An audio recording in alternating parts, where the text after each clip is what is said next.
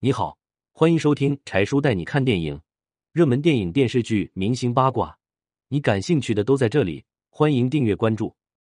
为了能当上韩流明星，韩国孩子究竟有多拼？在韩国一直有这么一句话：每天睡四个小时的学生有大学上，睡五个小时的学生会落榜。你想逆天改命，可以去做明星吧。根据韩国统计数据显示。韩国高中生每天的学习时间超十六个小时，家长拼命催孩子学习，可以说韩国的孩子从幼儿园开始就在备战高考。如果成绩差，在学校和家庭里都不会得到重视。经合组织调查过三十个国家，发现只有韩国儿童是最不快乐的。在这样压力下，韩国十至十九岁的青少年中百分之五十都有自杀倾向。在韩国，律师、检察官这样的角色是最受人尊敬的。其次是在三星等大企业上班，然后是明星。除此之外的职业，在韩国看不到未来。要么好好读书，要么去做明星，就是摆在韩国青少年面前的选择题。众所周知，韩国是被绑在财阀身上生存的国家。年轻人打工不是为了自己，而是为了财阀。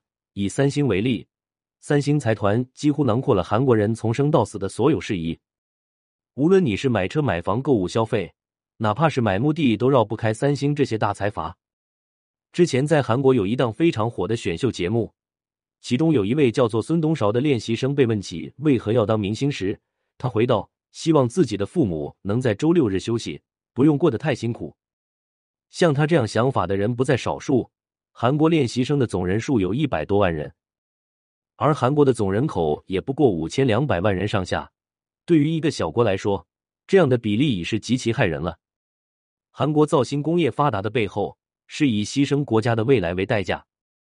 繁重的课业、巨大的生活压力，都会招致韩国民众的怨恨。